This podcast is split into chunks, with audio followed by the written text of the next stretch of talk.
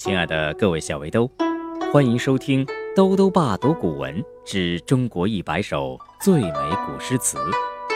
今天带来第五十二首，题《李宁幽居》，作者是唐代诗人贾岛。这首诗所写的是，有一天，贾岛去长安城郊外拜访一个叫李宁的朋友。等他到达李宁居所的时候，天已经黑了。就在这个时候，夜深人静，月光皎洁，他的敲门声惊醒了树上的小鸟。可不巧的是，这天李宁不在家，于是贾岛有感而发，创作了这首诗。昨天兜兜爸诵读的《寻隐者不遇》这首诗。也是贾岛寻访好友却没有遇到，说明啊，我们这位贾岛大诗人不是运气不太好，就是太不受朋友待见了。当然了，这两首诗都流传千古，也说明贾岛非常擅长写这类诗。特别值得一提的是，这首诗中“鸟宿池边树，僧敲月下门”这两句。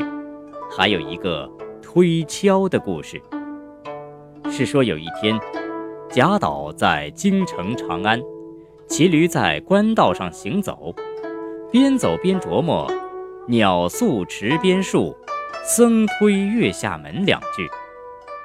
贾岛觉得句中的“推”字用得不够恰当，想把“推”字改为“敲”字，可他又觉得“敲”。也有一点不太合适，不如推好。到底是用推还是敲呢？贾岛就在驴背上，一面嘴里念叨着，一面用手反复做着推门和敲门两种动作。不知不觉的，他撞上了金兆尹，也就是首都市长韩愈的仪仗队。韩愈是唐宋八大家之一。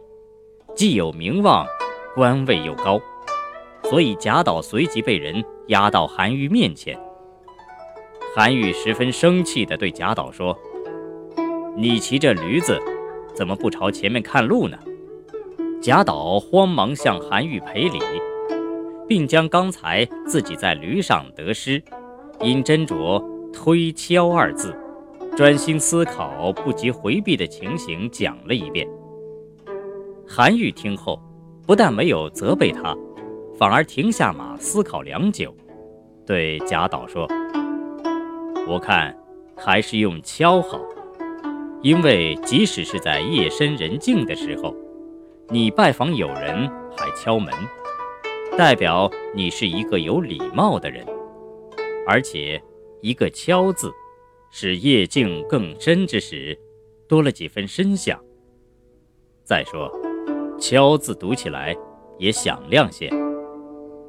贾岛听了，连连点头称赞，于是就把诗句定为“僧敲月下门”。从此，他和韩愈还成了朋友。这就是推敲典故的由来。题李宁幽居，唐，贾岛。闲居少林病，草径入荒原。鸟宿池边树，僧敲月下门。过桥分野色，移石动云根。暂去。还来此，有期不复言。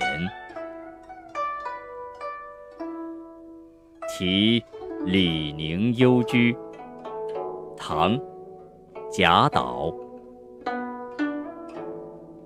闲居少林病，草径入荒原。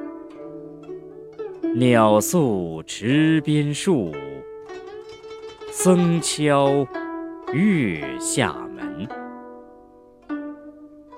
过桥分野色，移时动云根。暂去还来此，幽期不复言。题李宁幽居，唐·贾岛。